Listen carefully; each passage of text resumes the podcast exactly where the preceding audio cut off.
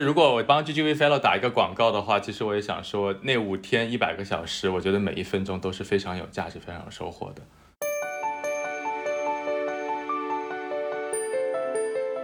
今年的同学相比于前几届来说的背景是更加多元的，大家的背景多元，导致交流时候的话题也是很丰富，每个人都有自己的输出和见解，大家可以相互的去切磋、去交流。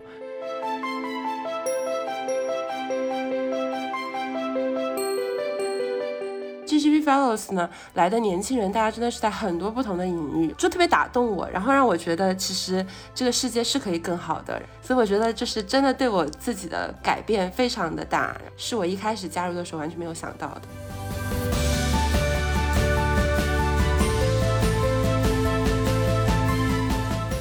参加到这样的活动中，我会发现，就是大家对这个世界的思考的角度，然后思考的方式、思考的这个内容和结果都是完全不一样的，对我是一个非常大的补充。我会非常感谢这样的一次活动，带我看了更大的世界。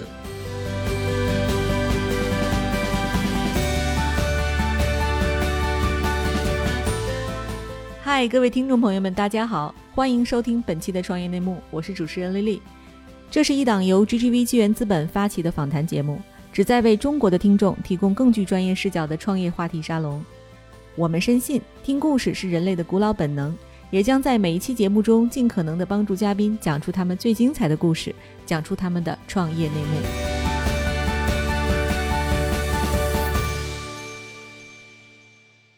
亲爱的听众朋友，大家好，欢迎收听本期的创业内幕，我是主持人 Lily。又到了一年一度的五四青年节哈，然后今年呢，跟去年一样。我们的五四青年节请来了几位非常非常优秀的年轻人，依然是我们 GGV Fellows 的成员，但是是我们 Fellows 二零二一届的三位优秀的学员，以及我们 GGV 的同事，第一次上创业内幕的 Neil，跟大家来做一个访谈，讲一讲九零后年轻人他们在创业生活中的一些有趣的话题哈。好，首先这个要不然 Neil 跟大家自我介绍一下吧。各位听众朋友，大家好，我是来自 GGV 投资团队的 Neil 啊，我今年和呃 Lily 一起来负责组织我们 GGV Fellows 二零二一的活动，然后非常荣幸和开心能够今天和各位听众朋友以及我们 Fellows 的成员一起组织一个对谈，谢谢大家。啊，哎 Neil，你是不是也是我们 GGV 最小的同事了？嗯，倒数第二吧，现在。哦，对，前两天来了一个，对吧？但是就是也是我们的新生派的投资人啊，欢迎你哦！谢谢谢谢。同时呢，我们今天还有三位非常非常优秀的年轻人。大家都知道，我们 Fellows 已经连续做了三年哈，一届比一届的同学更加有亮点。今天我们请到的三位，要不然先自我介绍一下，要不然请一萌先来。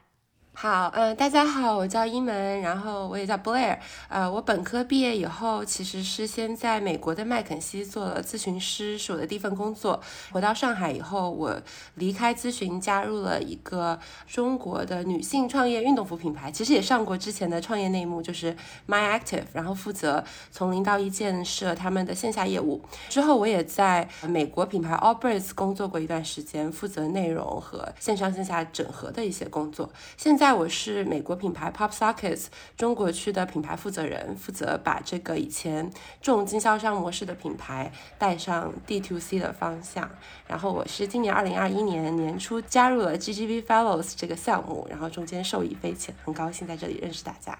哎，对，一门其实有一点谦虚了哈，他除了是他刚才说的这么多斜杠青年以外，他还有一个非常著名的斜杠标签，他是一个 B 站 UP 主，对不对？嗯，对对对对，我有自己的公众号，然后也有自己的 B 站 频道，然后都叫一门的一天，分享一些生活中的感悟吧。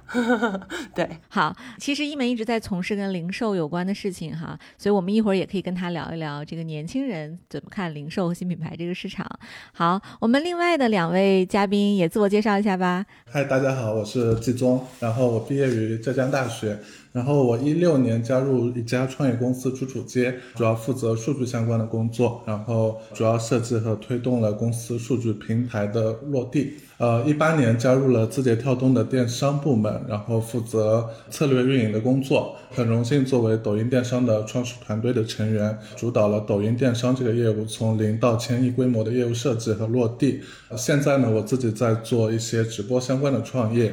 啊，好，欢迎欢迎季宗哈，呃，Jason，好的，谢谢 Lily，那我就做一个简短的自我介绍。大家好，我叫 Jason 张弛。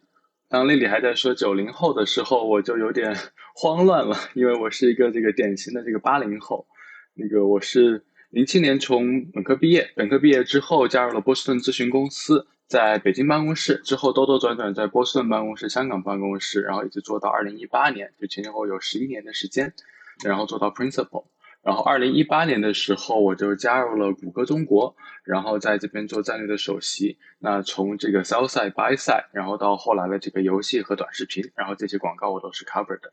嗯，好，感谢 Jason 哈，这今天我们还有一位这个职业经理人出身的这个我们的 Fellows 了，所以特别棒，在大厂里也历练过。那我们其实这个 GG Fellows 这个项目啊，也已经做了几年。我很想先问问大家一个共同的问题啊，就是大家为什么选择在这样一个非常忙碌，亦或创业，亦或在创业的路上这个蜘蛛前行的这个时间段里，要选择加入 GG Fellows 这个项目呢？当时是出于什么想法？那我先讲一讲吧。其实我跟 GGV 的渊源还挺久的，因为我之前我学妹 Zara 就是也一直在 GGV，然后我一直就是听说很多 GGV 的活动，但是因为我一直做零售，并不太创投明星这种，所以我一直觉得跟这个创投或者 Fellows 的世界没有什么关系。然后呢，直到今年年初的时候，其实是我之前因为我做 B 站频道，有采访一些身边的朋友，其中就采访了就是我一个正在做金饰品牌的朋友，就是。是颖颖应该也上过创业内幕，对对。然后呃阿优就是可能做了这个视频以后，应该是机缘巧合被 Neil 看到了，然后 Neil 就通过阿优，然后来跟我讲了这个项目，然后我才知道哦，原来我这个经验也会被看作是有价值或者是有帮助来参加这个活动，然后我才报名参加的。所以我觉得一方面体现了就是 GGV 这个 Fellows 项目的多元吧，然后另外一方面我觉得也是真的很有缘分。然后就加入了，嗯嗯，哎，我先问那个你有一个问题吧，就是你觉得这个今年跟 Fellows 相处，就这个密集的一周，然后跟我们是三十五个非常非常聪明的同学在一起，你有什么感受？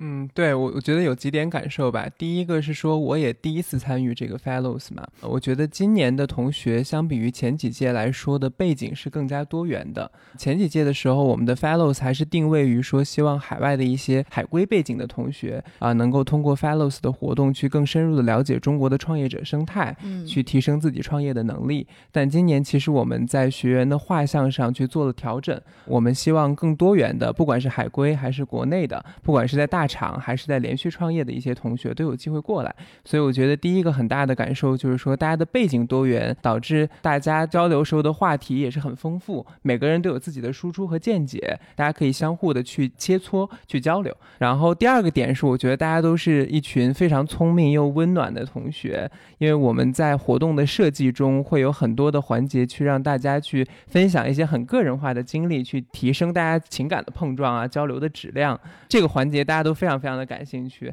然后我就在此保留一下啊，就是对这个环节感兴趣的，希望来参加 Fellows 的同学可以报名我们今年的新的一届的 Fellows。对。哎，其实我知道，就是因为我们已经做了三年了哈，基本上在海归生态里，就是没有人不知道我们这个项目，所以今年应该是有很多人报名。我还记得我们两个当时在筛报名表的时候，有大几千份简历，对对吧？就我们真的是百里挑一，挑出来了这个最有趣的三十五个人和最有潜质成为高潜创业者的三十五个人。那我就想请三位啊，就是我们可以来一个这样的游戏环节，就是。我让 Neil 记录了你们三个他认为特别有意思的、非常大的差异化的点，然后我想请三位自己说一说，然后跟 Neil 的点来对一下，我们一个一个的来，要不然一萌你先来。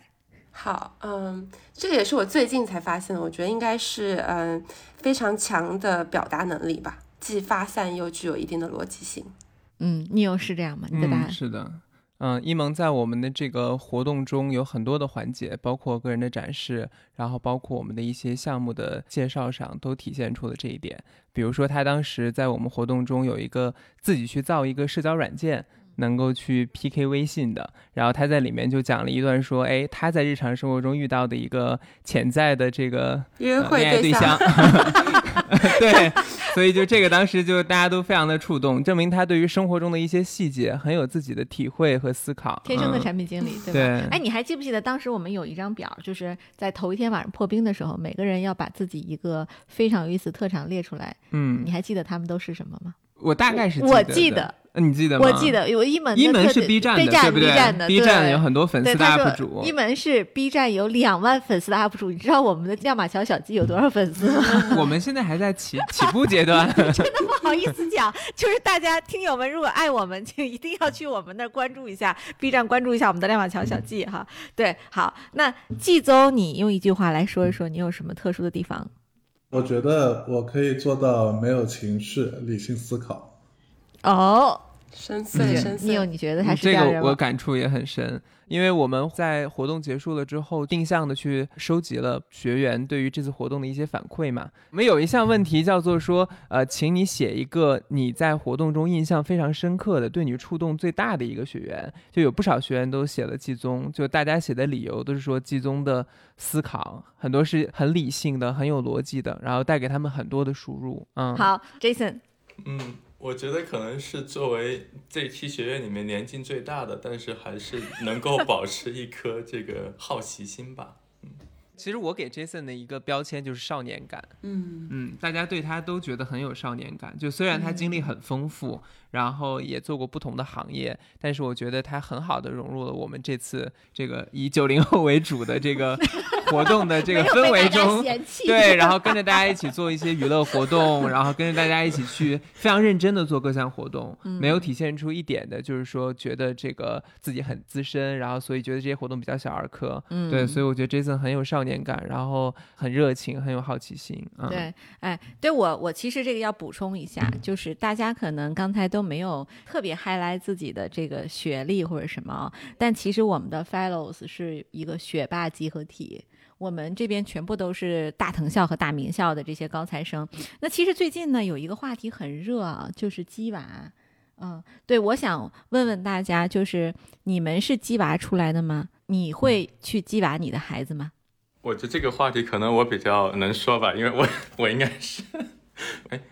我不知道季中你有没有玩，然后那个因为我我女儿现现在五个月大了，所以我先讲讲我这边的一些感触吧。嗯，其实我身边有挺多 BCG 的一些同事，然后他们都会在说鸡娃，就是一开始来说，大家都是作为这个名校出身，然后这个这个学历背景也是非常好，大家是不愿意去鸡娃的，觉得鸡娃这个实在太内卷了。但是过了一段时间之后，尤其到小学的时候，就会发现大家会不由自主就会有更多的人去鸡娃，因为孩子会跟爸爸妈妈回来说，哎，那个我想学得更好一些，为什么你们没有给我提供这样的机会？所以就会我从我的同事身上会看到一个非常有代表性的一个焦虑感，然后就发现这些藤校和名校的这些毕业的这些同学、这些家长，他们也会去鸡娃。嗯但是我对这个事情还是非常的不 comfortable。然后我最近在跟一个藤校的一个面试官，也是我谷歌的一个非常好的一个同事，在跟他交流的过程中，他就说他在面试这个藤校本科生的时候，就明显发现有些人他的整个面试全部都是完全准备好，全部背诵下来的，他看不到这个人任何对于生活的 passion，看不到这个人的好奇心。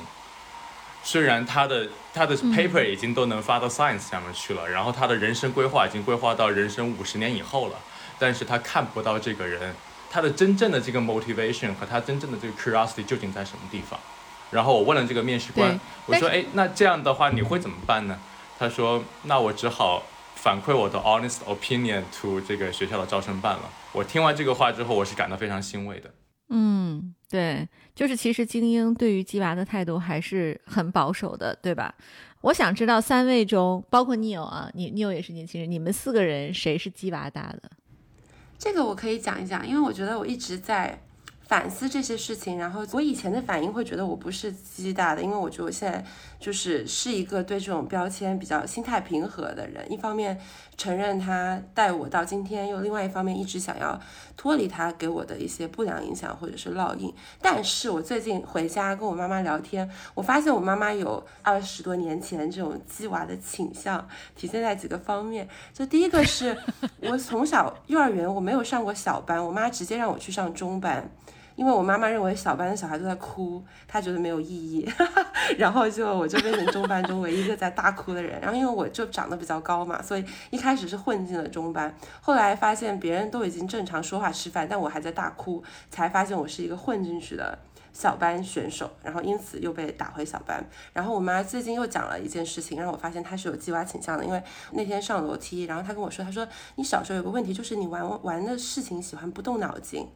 然后我就跟我妈说，我现在玩的事情也不动脑筋，就我不喜欢玩狼人杀或者复杂的桌游，我就喜欢跳 Just Dance 或者去唱 K。然后我就发现我妈妈其实一直在小时候，她心中也是有这样子的一种，她不能浪费她的时间，她要充分利用的这种焦虑感的。然后同时也贯穿在我小的时候，我妈会带我去很多很多的兴趣班，比如说写书法，然后画画，然后拉丁舞，反正各种跆拳道，所有小孩子上过兴趣班，当时在武汉的这种二线城市就一切都有的兴趣班，我基本上都试过。所以其实我觉得我妈是有很强的这个鸡娃或者不希望我浪费机会的这个倾向的。但是对我来说非常重要的一点，其实有两个节点，一个是我小的时候弹电子琴，就弹得非常非常痛苦，因为我不喜欢坐那里练琴。然后有一度家里面的气氛非常就是冰点，就是非常非常的糟糕气氛，就像那种死亡文化的创业公司的那种气氛。后来我妈妈就，呃，我妈妈就决定不弹了，她说家里面的快乐最重要。然后我就那个时候就放弃了弹琴，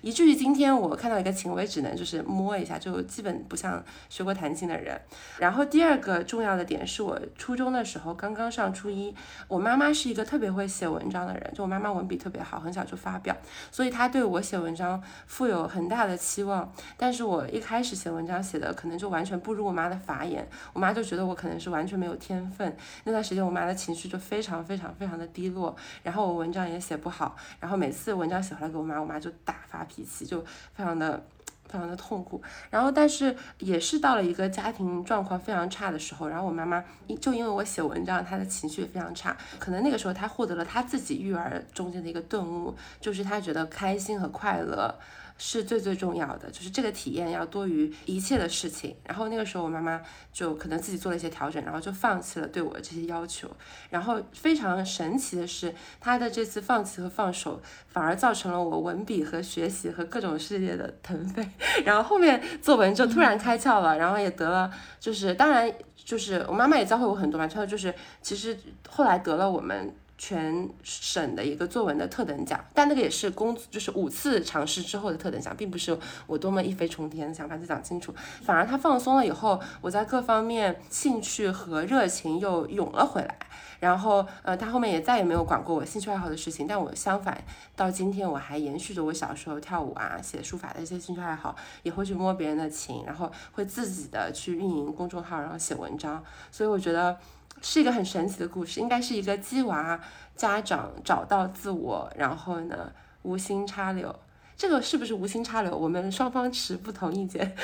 呃，反而柳成荫的这么一个故事啊。对我倒是觉得是是一个理性的鸡妈的故事，对，很励志，对不对？你有没有这种感觉？嗯，就是其实一门的妈妈是。是在鸡娃的过程中，他找到了更好的鸡的方法而已。对他，但明显感觉到你是被 well organized，就是这样长大的一个，或者是 well planned 这样长大的一个状态哦。这是一个鸡娃的故事。对，那你 谢谢我的鸡季总，谢谢他。对呀，那个季总，你你是这样的吗？呃，我正好完全相反，因因为我从小其实都没有上过呃任何的兴趣班，然后补习班。呃，从小就是玩到大的那种，呃，成长环境。然后我妈从来不激我，但是这个有有一个好处，就是让我很小就学会了自己激自己。对，所以我从比如说可能上初中开始，我就会自己给自己找目标，然后去呃完成自己的一些目标。对，然后一直走到现在，我觉得对我这个呃整个人生的受益都是非常大的。对，所以我现在做每一个事情都有很强的目标感，然后为了这个目标去做投入，然后去激发自己。对，对，哎，那你有你是什么样的路径？嗯，对我，我觉得我从小的路径可能更偏向于一门一些。对，因为我小的时候也是。被父母要求着要学书法，因为他觉得学书法是能够练习你的定力啊、耐力，然后就让一个三四岁的小朋友就在那儿写书法啊，要写几个小时。我一直练书法练了七八年的时间，你妈好残酷。对，但其实后来就也是一样的，比如说到了小学了之后，然后三四年级就要开始学奥数，然后要考那种占坑班儿，要进我们省最好的中学，就大概是这么一个学习成长的路径吧。但我觉得我跟一萌的思考是类似的，我觉得“鸡娃”这个概念当然是体现了现在这个社会之下大家对于教育的一种焦虑，但实际上我觉得任何词汇。它是不能够过分解释的，就是说，我们既不能去过度偏激的认为这事儿永远是不对的，或者也不能过分的认为，就是说这事儿一定要对我就是要竞争力争上游。我觉得我更喜欢把鸡娃当成一种激励的鸡，而不是这个打鸡血的鸡。就我觉得最好的教育是说，你要给他去环境去尝试，然后让他去推动着他走向一个自我激励的一个过程。因为所有的家长现在愿意激，是因为大家觉得，哎，自己都是第一次当父母，然后我一定要提供给他最好的。我不能让他被落下，这样让他长大了之后就后悔，对吧？就没有说父母给他提供好的环境。但我觉得另一方面，大家也不用过分焦虑，就是说，我觉得最好的教育和最好的成长的轨迹都是。你把它推向了一个自我激励、自我自驱的一个轨迹上，对你只是给他去创造一个环境，让他到那一步，然后之后你反而去不用特别多的约束他的人生发展。嗯，哎，这个我是完全认同的。我其实觉得这个为什么很多父母愿意走鸡娃的路？因为他们其实一方面当然是来自于不可避免的社会压力啊，就是但是另一方面呢，可能是父母觉得这是一条安全的选择，也就是与其我坐在这里呃静待花开，不如我就加施点肥，把它催肥了长大，起码我现在就能看到花开，是吧？但其实很掉，有点不同的意见，丽丽就是嗯嗯那个那个我刚刚讲就是我现在的看法，然后我也可以讲讲我小时候就是我我爸妈对我的一些这个一些教育吧。然后他们那个时候，我觉得可能比较像一萌的爸妈，然后说希望就是，我妈其实一直在说，哎，张弛你这个为什么没有做好？然后因为那个时候我数学已经拿了全国一等奖，已已经满分奖了。然后我妈会跟我说，哎，因为你英语不好，所以你中学需要去读一个外语学校，所以我才去读了深圳外语学校。那个时候，我的妈呀，深深圳市的九个拿了，对我就一直在不停在被补短板。然后这个过程，然后我爸我妈也会给我做很多的规划。然后他说，并不是他第一次做父母，而是说他们在他们生长的年代，因为他们都有亲兄弟姐妹，差不多四五个人，而他们的父母，就是我的爷爷奶奶、外公外婆，没有给他们非常 hands on 的一些 guidance，导致他们今天的发展不如人意。他们希望这样的错误不要在我身上再重复了。哦，有道理。我记得那个时候，我们常常有那个水桶理论，就是育儿的经典水桶理论，就是短板，就是一定要不停的补短板，补短板，然后要也就是这样水才，因为水只能到你短板最短的那个水平线上。但我觉得离开社会以后，就发现其实是长板完全不一样，所以我觉得还蛮蛮有意思的。但我刚刚想补充一点，不好意思，就是我从季宗和我这里听到，我觉得是，呃，父母可以去给小孩提供很多环境，但是什么时候放手，好像是一个很艺术性的东西，就是只有放手了，小孩才会选，开始自己选择，然后开始自己去培养他的目标感和他的驱动力，而这个是下一个阶段成长支撑你几十年发展很重要的一个因素。那家长什么时候放手，我觉得是一个。非常 artful 的决策点吧，嗯，对，但是 anyway，就我们其实不是在制造焦虑，我们是想告诉大家，就是成功的路径有很多条。作为父母，你尽力做好自己该做的事情，希望大家不要被社会的这种舆论所裹挟。嗯，对啊，因为今天我们坐在这里的全部是大名校，Neil 也是高考状元呀，各位也都是大名校毕业。对，所以就是这个事情，就是我觉得你讲的都对，但是我觉得也同时得意识到。一萌刚才讲，这是一个非常 artful，其实很难的一件事情，尤其对于我们这辈子估计也就做一两次爹妈吧。嗯，是，嗯。就真的很难不不努力，对，嗯，而且可能很多听众会觉得说，哎，你们其实是幸存者偏对呀，对呀，就你们现在人生发展、职业发展都很好，然后你可以讲说，当时是父母把你放手，让你自我驱动到现在的。然后如果孩子天资可能稍微差一点，然后我就得一直 push 他，他才能到一个相对中上的水平，对吧？我觉得这也是一种现实。嗨，各位小伙伴。告诉你一件很重要的事情：创业内幕的听众群已经开通喽。在这里，你可以和我们直接沟通，也可以第一时间了解到 GGV 纪元资本线下活动的动态，近距离聆听投资人的独特见解，并且结交其他互联网圈子的小伙伴呢。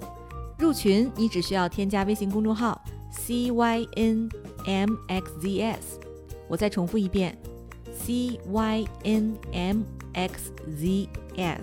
也就是创业内幕小助手的拼音首字母。并在好友请求中标注“创业内幕”。接下来，小助手会帮助你完成入群操作。我们期待你的加入。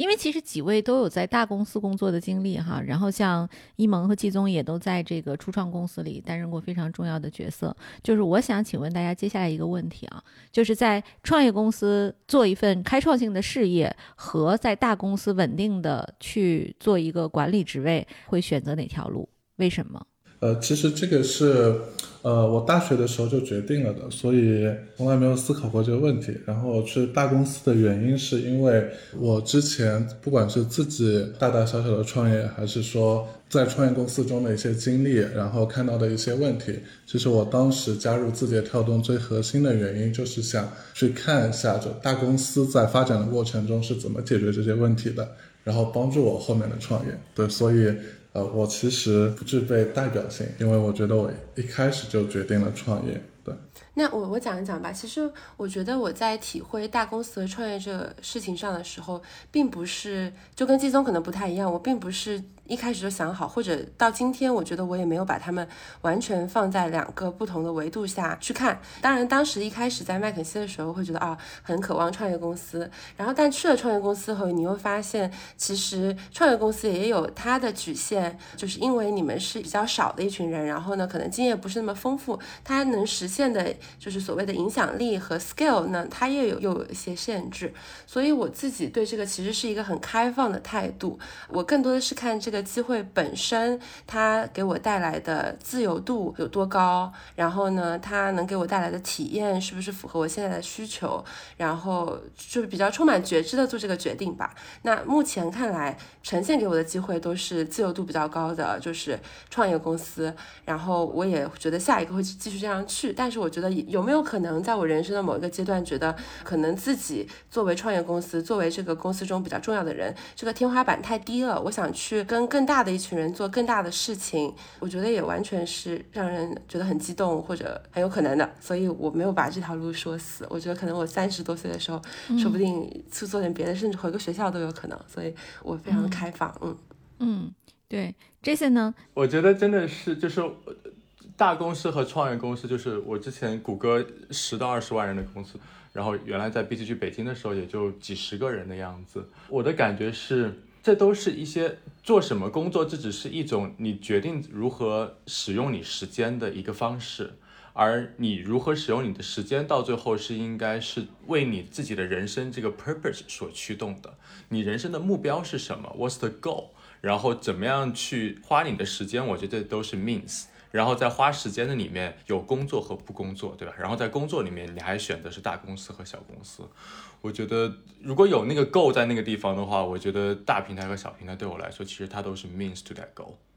嗯，讲得好，好回答，喜欢。对，现在在创业的是不是只有季宗本人？就是你们几位里，是吧？对我现在可能是负责一个品牌，在中国从零到一，但我觉得也远远没有到创业的压力，所以我还是把自己当成创业的实习生吧，可能。对，其实我理解创业就是说，在我或者说我们讲在中国创业吧，它其实还是就是至少你担任一个非常重要的职能，然后呢，你要 all in 在你的这个职能里，并且你要为它去想各种各样的办法解决它，或者说我们要更这个大一点讲，就是你要投入一定的财务，然后全情的 all in 在里面，人要进去。那这种定义的话，我觉得可能只有季宗一个人现在算是吧。季宗是在创业那当然不是了，那当然不是了。嗯，我觉得我肯定是在这个状态里面的。对我。觉得我也是这个状态，只是没有投钱，对，就是没有没有没有股份。对，嗯，对，其实啊他们都在彼此的岗位上做一些零到一的事情。对，当然季宗可能是有一个联合创立一家自己的新公司，嗯对，但一门可能是他们公司的美国品牌已经很知名了，但在中国其实相对知名度也比较低，嗯所以他也要去做从零到一。然后我觉得 Jason 可能也是，就 Air Wallets 可能是一个全球化的一个跨境支付的公司，但他可能要负责在一些中国的落地，这个东西也是从零到一的，对，所以我觉得他们的体验都是创业式的体验。嗯但狭义来说的话，可能大家的创业的方式不一样。嗯、我特别喜欢刚才一门和 Jason 那个回答。嗯嗯其实人生创业是一种状态，就是哪怕说你是在一家大公司里从事一份工作，但如果你带着创业的热情去做，那个效果和只抱着打工的心情去做一定是不一样的。嗯，我非常非常喜欢。其实我觉得你也在创业。对啊，你也在，我一直我一直在这个对状态。对呀，这你一直是，对，对我我老板说我是他见过的唯一一个喜欢做中台工作的人。嗯，你真的做的很出色，对，就是非常的 prominent，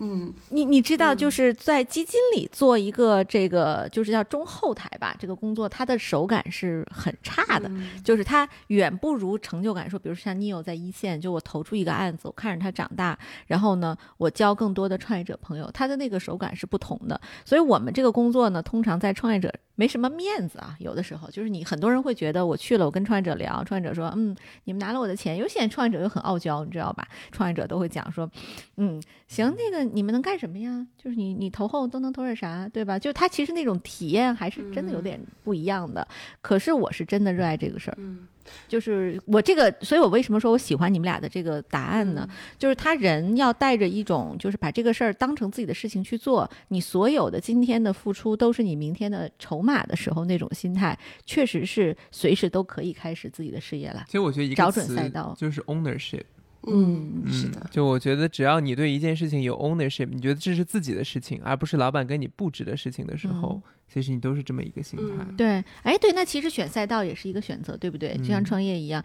那 Jason，你其实，在谷歌做这么多年，又在 BCG 有这么多年经验，我就想问一问，你后悔吗？就是加入创业公司，没有去进入你熟悉的环境。我觉得这么说好了，我觉得我的每一分钟我活得都非常充实。就是如果我帮 GGV Fellow 打一个广告的话，其实我也想说，那五天一百个小时，我觉得每一分钟都是非常有价值、非常有收获的那一个星期，啊，一百个小时。来掌声嗯哎，掌声广告费付一下，对吧？T 恤衫一件，对。而且我 印象很深刻的，我印象很深刻的一点是，当时我们在自我展示的环节里面，有另外一个学员，还有 Jason 都说他们有一个很好的习惯，就是他们应该会定期的去 review 自己过去一周或者就过去一个月每时每刻做的东西是不是有价值和有意义的。从另一个角度证明，男生真的不带孩子。如果你如果你时间就这么过去了。对呀，如果你带孩子的话，你就觉得你真的每一分钟都非常有价值，没有什么可 review 的。不是的，那个呃这个 Leo 和这个季中应该了解我，就是这个孩子的确是我和我老婆一起从美国运回来的，但是我觉得 Sarah 也是同意，我在中间应该花了百分之六十到七十的工作是我做的。带娃第一个月，每天晚上每顿饭都是我喂的，每一顿饭，每一个尿布都是我换的。完了，Jason，你又让别人家老公讨厌了。对怎么办呢？对，哎，那那其实季宗，我也想问问你，就是头条工作的体验是什么样的？就是和你在楚楚街有什么不同？呃，头条工作整体体验还挺好的，就是跟创业公司最大的区别就是身边优秀的人更多，这个是一个非常幸福的事情。包括跟我现在自己创业对比啊，因为我自己创业还在比较早期，所以很多事情呢都要亲力亲为。其实大家真正的尝试自己去开一家公司，然后你就会感受到开一家公司是多么多么多么麻烦的事情，包括法务上的、税务上的，包括小到开一个银行账户等等，非常繁琐，然后有很难搞的事情。对，所以我觉得在一家成熟的大公司，然后有优秀的小伙伴一起帮助你去做事，是一个真的非常好的体验。对。嗯，对，所以你知道，我最近很多朋友他在跟我讲说他要创业的时候啊，我第一反应都是你先不要考虑创业，你先 考虑把现在的班上好。确实是创业，可能是看起来很美的一件事儿啊。就季总，你其实第一次也算是创业嘛，在楚楚街其实也担任很重要的职位，然后两次应该是说一个创业，然后呢，他以一个没有上市作为终结，然后到进入一家大公司，到今天又在创业。这段时间你的心路历程是什么样的？你觉得最沮丧的时候是什么？你怎么走过它？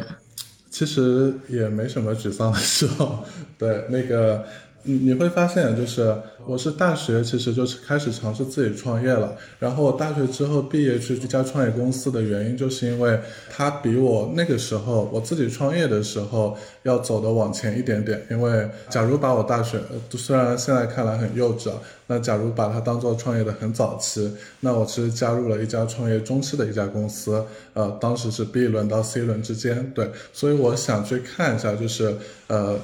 就是他们是怎么经历过前面一个阶段的，对，然后我在那家公司找到了答案，对，然后那我在那家公司，呃，走走到 C 轮之后，然后他没有再往后走下去，所以我加入了一家更后期的公司，然后呃，在字节跳动找到了。前面那家公司为什么只走到了 C 轮，然后就没有往后走的答案？对，然后那我认为我今天是从最早期到我我认为字节跳动是肯定会上市的这样的一家公司。对我认为在整个环节，然后我自己都亲身经历过一遍，那我具备自己的理解，然后一定的资源，然后去重新开始这样一个创业的时候，然后就果断选择了重新开始。对。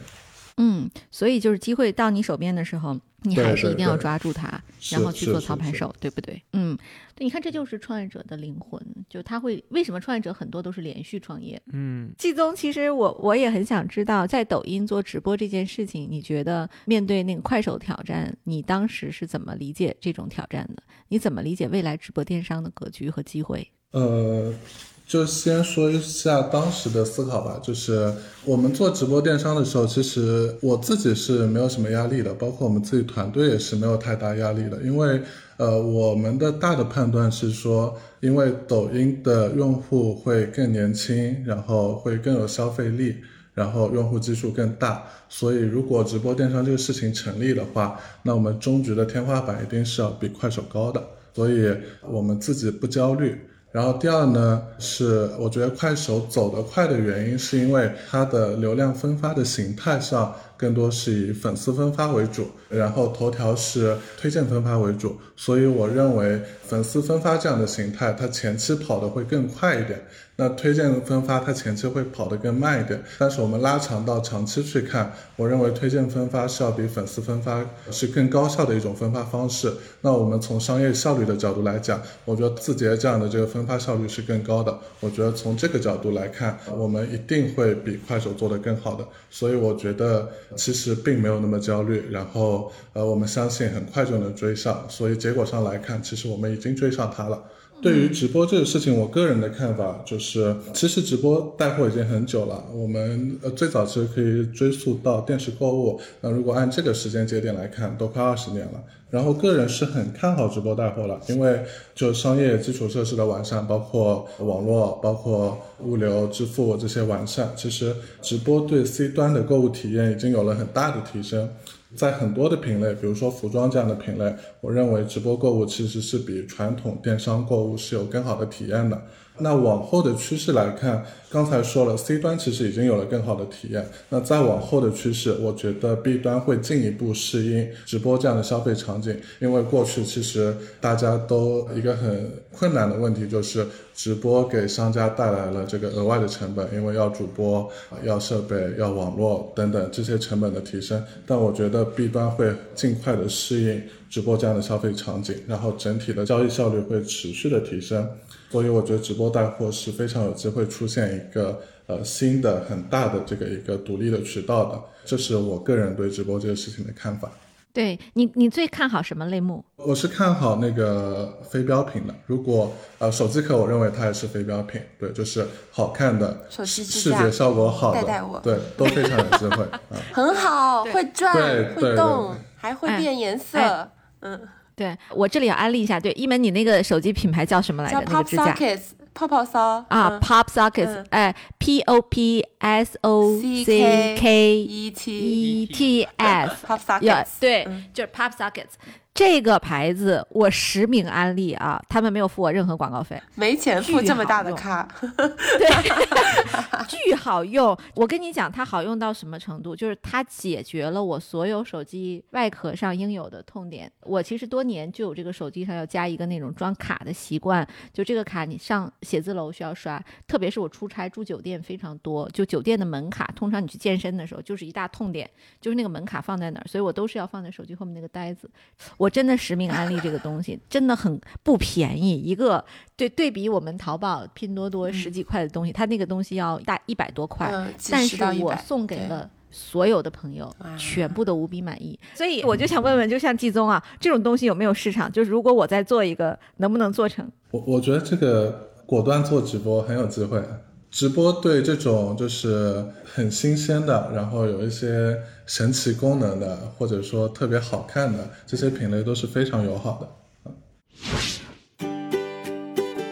各位亲爱的小伙伴，你知道吗？除了创业内幕之外，我们还出品了一档英文播客《Evolving for the Next Billion》，由 GGV 纪元资本的管理合伙人童世豪和市场经理 Rita 杨主持。如果你对东南亚、印度、美国等海外市场感兴趣，欢迎收听来自当地头部创业公司 GVC 的声音。收听及订阅，您可以在我们节目顶端找到 GGV 的小馆，点击进入就能看到我们出品的这档节目了。欢迎喜欢收听英文播客的小伙伴点击订阅哟。然后，那我们再问一个问题，就是 GG Fellows 这个项目给几位带来了什么样的收获呢？嗯，我来讲一讲吧，就是因为我刚刚一开始也讲了，我来 GGV 是挺机缘巧合的，然后也没有很强的 expectation。当时让我们写一开始的目标，我写的可能就是多认识一些朋友，拓宽宽视野，是非常宽泛的东西。但在最后结尾的时候，我真的觉得是我今年到现在做的最好的决定之一。呃，因为我觉得其实我们很多人都是在我们的行业深耕或者创业，我们是跟我们行业的人中走得很深，然后形成了一些思维定式。而我呢，可能就是在新品牌这个行业形成了很多的思维定式，然后在中间圈的就觉得这就是全世界。但是到了 GGV 以后，而甚至我发现了我自己乐观的背景，下后面的一些悲观，就是我之所以选择消费品，可能是因为我觉得这个社会发展到现在不会再好了，最后就是让大家快乐一点，快乐快乐才是意义，对吧？就是就是这种这种小事上带来的快乐，可能我觉得是下一个阶段我们能做让社会变得更好的比较重要的一个方法。但是 GG Fellows 呢来的年轻人，大家真的是在很多不同的领域，有的在一些很硬的科技或者是硬件呀、软件呀各个方面。然后我就发现有这么样的一群人，他们特别有理想，然后特别有 drive，然后他们很聪明、很优秀，但是有很多的脆弱面。更重要的是，大家都很真诚的，好像不是为了敲钟或者是成功去做一些事情，而是真的有就是以他的方式让世界变得更好的这么一个很质朴的愿望。然后就特别打动我，然后让我觉得其实这个世界是可以更好的。然后因为有很多这样子的人，然后也觉得自己可以不用那么佛，可以再努力一点。所以我觉得就是真的对我自己的改变非常的大，是我一开始加入的时候完全没有想到的。嗯，呃，季宗呢？呃，我的表达可能没有那个一门这么好，但是我的感受是跟一门一样的，因为我其实最早参加这个活动，其实两方面原因吧，就第一是。呃，想认识一些就是同龄的优秀的人，对，因为这是我现阶段就是去发现自己的不足，然后去认识更大的世界的一个主要的渠道，这是我的第一个目标。然后第二个是我想学习一下类似的线下活动怎么举办，说不定我以后也也会有需要。但是真的参加到这样的活动中，我会发现就是切切实实的跟大家进行深度的交流之后，就是因为大家背景都不一样嘛，然后发现大家对这个世界的思考的角度，然后思考的方式，然后思考的这个内容和结果都是完全不一样的，就让我觉得自己在这个世界上又变得狭隘了一点，然后对我是一个非常大的补充，然后我会非常感谢这样的一次活动，带我看了更大的世界，我会非常推荐就是呃我身边的朋友们来参加这样的活动，对。嗯，对，Jason 呢？我想了想，可能应该有三点吧。第一，还是收获了很多知识，就非常干货满满，在那五天中，包括一些行业的分析，尤其是 to B 这块估值的模型，还有一些人力战略、财务方面的一些知识，就这些还是收获了非常多的。第二，就毋庸置疑，结识了非常多很好的朋友，然后在这个创业的道路也好，在加入创业公司的这一块也好，以及一些自己非常想做的事情，我觉得从工作上、生活上、家庭方面都有很多的话题，能够跟这些朋友们非常坦诚的进行沟通吧。最后一个收获，应该还是就是给自己的一些勇气，无论创业也好，还是。寻找自己人生目标也好，这些都是需要勇气的。这也是我在 GGV Fellow 活动最后一天，我想去跟大家说，我会 commit 在平权这个事情上，今年花一百个小时。我觉得这也是这五天能够给我勇气去反思自己，然后提出一些自己特别想做的事情。所以收获了很多知识，结交了很多朋友，还有自己一份这个勇气吧。嗯，哎，Neil，我知道你也有很多感受，对不对？嗯嗯，你要不要给我讲讲？对啊，我也一直在想这个问题啊。就我觉得那五天也是我今年以来印象非常非常深刻，对我也有很大的改变的一段很美好的时光啊。我是这么考虑的，就我觉得，因为今年也是我第一次来主要负责 GGV Fellows 的活动嘛，我特别喜欢我们公众号的一句话，就 GGV 不止于 VC，所以我希望 GGV Fellows 不止于一场创业的训练营。因为市场上确实也存在很多的这种创业训练营也好，包括一些孵化计划也好，嗯，我们肯定是希望说 GGV Fellows 的师资力量，我们的学员质量都是行业内最好的，而且确实是这样的。我们倾尽了所有 GGV 的资源，不管是导师上的资源，然后一些中台的资源。都去注入到这个计划中，希望年轻的有志于创业或者正在创业的这些未来的创业家们能够有这样的一个机会。但同时，我更希望未来十年、二十年，GGV Fellows 是一个让你能够自豪的身份。呃，最终它是一枚勋章。嗯，你知道，就是今年就是那个领英，它不是有一个榜单嘛？嗯，叫年度行家。嗯，然后我真的就在榜单上看到了有一个小伙子，然后他在他的就是领英的第一个身份那个 title 上写的是 GGV Fellow，是我们二零二零年的一个学员。我当时特别骄傲，因为那个是他最后愿意把这个 Fellow 的身份，他是斯坦福 GSB 的啊，前提是就这个身份放到了他的。作为领英标签的那一栏里，也就是最后领英拉的那个榜单中，我突然看到有一个 GGV 的人，但我一看他是 GGV Fellow，我特别特别自豪。嗯啊，因为我们我们这个项目做了三年，就是我能看到大家每一次第一次来，可能是说我们硬把人拉进来，说哎来给我们站站台啊，我们能帮你认识一些牛人。到现在我们是非常骄傲的说，不会浪费大家五天的时间，而是你认识一千志同道合的人，然后呢提高自己的 mindset，然后更重要。的是你在创业路上真的多了一些伙伴，嗯，就是让自己不断的变更好。我觉得这个也是让我看到了很多很多，就是市场上有这么多可能还没有进入 VC 视角里，但是无比优秀的同学们，嗯嗯，希望他们将来都能长成百亿独角兽。嗯，我很想说的就是，就是这种创投营，你很怕它是标签的堆砌。我觉得 GGV 这个营最特别的一点就是，它让我们看到了每一个人。我也不知道是怎么做到的，是不是那个个人分享还是什么？就是我真的看到了这些鸡娃出来的小孩背后内心的脆弱和他的感性的一面，我觉得非常的珍贵。我觉得这个才是他跟其他最不一样的地方。嗯，对对对，我这几天也印象很深刻，就是我看到越来越多的 GB Fellows 在为彼此。任何维度的朋友圈点赞，嗯，就它不是一个说哦，我们在这个营里面简单的相遇，然后之后你是我一个人脉，嗯，不。是，而是大家真的在生活中、职场上都成为了很好的朋友和伙伴，所以大家才愿意说哦，不是说给你一个宣传自己公司的朋友圈点赞，而是说你的生活，然后你的思考，我都愿意去去参与，所以我觉得这是一个特别珍贵的。方式，嗯，对，哎，你你知道，就是今年我们其实还有一个 GGV Fellow Pro，他是我们跟清华五道口一起来做了一个顶级的创始人，然后的一个训练营，它是为期一年的时间，然后这一年呢，就这些顶级创业者他会跟我们来有，也是要跟我们来上课，每次是上两天，然后每一个半月一次，我们也希望跟他们建更多的生态。其中在这个营中，我要我要我要预告一下，有一个环节就是我们的 Fellows。的年轻人可以和这些大咖们一起有一个时间段是在一起的。嗯。我一定会邀请几位再来返场，好，然后会有一个对碰的环节，大家会来分享，就年轻人可能看这个世界和这些成熟企业家们他们去看这个世界，或叫新生代创业者和这种成熟创业者之间的一个视角的碰撞，